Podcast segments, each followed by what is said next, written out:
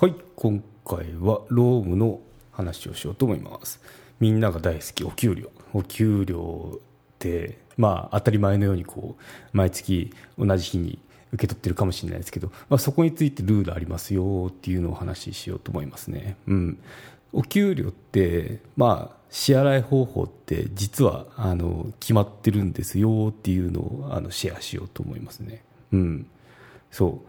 あの勝手に会社が会社でこうしよっかなこういうルールでいきますっていうようなあのものではなく結構あの法律とかって面白いんで紹介しようと思いますね。うん、そうですねまず給料支払い5原則っていうのがありますね。うん、でこれがこれをみんな守んなきゃいけないんですよ。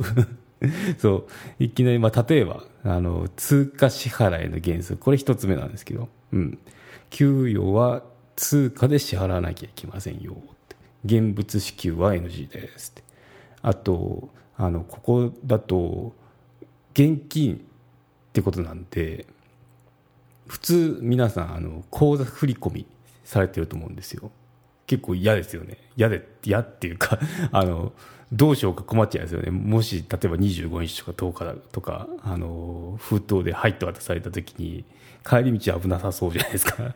なんでそういうあのこともあって今はもう普通に銀行振り込みってなってるんですけどこれっていうのも実はその一定条件のもと口座振り込みは OK よっていう原則になってますね、うん、なんで基本は、えー、給与は通貨で支払わなきゃいけない、まあ、現金ですよってことですね、うん。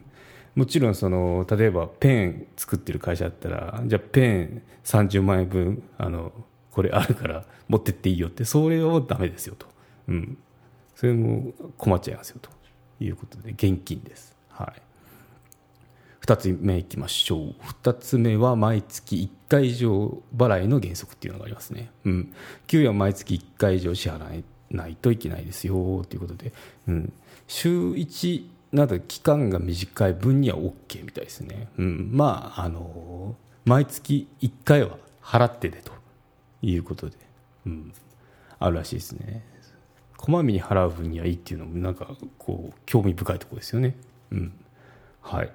で3つ目いきましょう。一定期日払いの原則ですね。給与は費用特定して支払い支払わなければいけないですよということで。毎月、まあ、月末ですよとかあと25日ですよとかいうのは OK です。10日ですよとかね。あとこれはダメよっていうのが毎月第3金曜日払いますとか。うん。っていうこともダメですね。毎月20日からまあ月末までのどこかで払いますっていうのも NG ですよっていうことで。まあもう一定期間払一定一定期日か。一定期日払いの原則っていうのがありますね。はい。4つ目いきましょう。4つ目直接払いの原則っていうのがありますね。給与本人に直接支払な支払われなければいけないよっていうのがありますね。支払うってなかなか言いづらいですね。口に。口ほぐしから。喋らないといけないですね。はい。ということでうん。そう。なんで、あのまあ、親権者や代理人の人に支払うっていうのは NG ですよっていうのを、あのところがポイントですね。はい。うん、で、まあ、正し書きがあって例えばおかんが来ましたと。おかんがその息子さんが今日あの会社休んでたんであのもらいに来ましたって言っておかんに給料払うっていうのは NG なんですけどなんだろうこうお使いで手なんだろうももらって息子に渡すからっていう使いの場合は OK らしいですね。なここなんか抜け道って感じですけど、まあ、き会社としてはその息子さんに払ってますと。従業員である息子さんに払ってるですけど、まあ、それをただ届けるだけをっていうお使いっていう位置づけだとあの OK らしいですね。はい。なかなかこれもその法律の原則の解釈次第って感じですけど、まあ、こういうのありますね。まあ、そう今、振り込みなんであんまないと思うんですけど、一応こういうことになってますよということで。で、最後、全額払いの原則っていうのがありますね。うん、給与は全額残らず支払われなければいけないよっていうのがあります。はい。ただし法律で決められているものや労使協定で約束したものについては給与から控除しても OK よっていうことが言われてますね。うん、ちょっとこの原則、あのまたちょっと細かい、面白そうなところ、細かいところまで話をしようと思うんですけど、ちょっと別な回になってしまいますね。はい。で、まあ、今回は、その、給与、賃金支払いには5原則があるよっていうことを押さえてもらうえたら嬉しいですね。はい。ということで、もう一回ちょっとおさらいしましょう。はい。給与支払いの5原則。通貨払いの原則。給与は通貨で支払わなければいけないようですよということで、元気ですね。はい。で、2つ目。毎月1回以上の支払いの原則です。はい、1回以上は毎月払わなきゃいけないですよ。3つ目、一定期日払いの原則。給与は日を特定して支払わなければいけないですよということですね。はい、4つ目、直接払いの原則。給与は本人に直接支払わなければいけないですよ。最後、5つ目ですね。全額支払いの原則になります。はい。給与は全額残らず支払わなければいけないですよということで、はい、なかなかこの、あのあそういうルールがあったんだって思いますよね。うん、そうだから冗談で まあ、またペンの話になりますけど ペン作ってる会社だったら現物支給でこれ持ってっていいからっていうのはダメよって違反ですよということになりますね。うん、そうですね。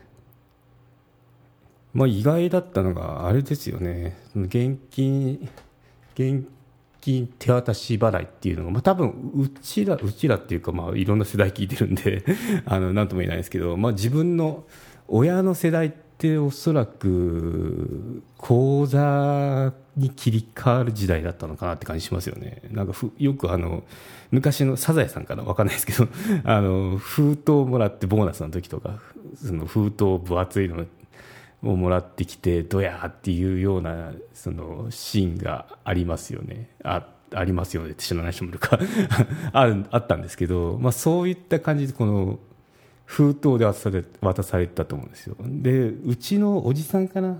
おじさんがあのちょっと工場やってて工場やってたんですよ。でその時に従業員に払ってたのも確か封筒で手渡しだった気がしますね。うん。口座じゃなかったですよね。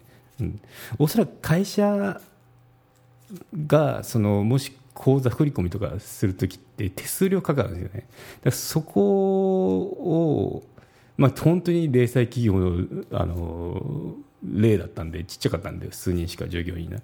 だからそうすると封筒に現金手渡しっていうのがあの手数料かからないんで多分良かったんでしょうね。それがまあ大きな会社例えば3万人規模とかあの日経平均に名を連ねるような会社ってなるとあのそなんだろう手渡しの方が大変ですよね。お金ごっそり持ってきてでそれを封筒に詰めてってやる方が大変だと思うんで手数料払ったってもあのそっちの方が安いっていうような感じになってくると思うんですよね。規模がでかくなると。だからまあ普通のあの多分お勤めしてるような会社っていうのはそうだと思いますね。うん。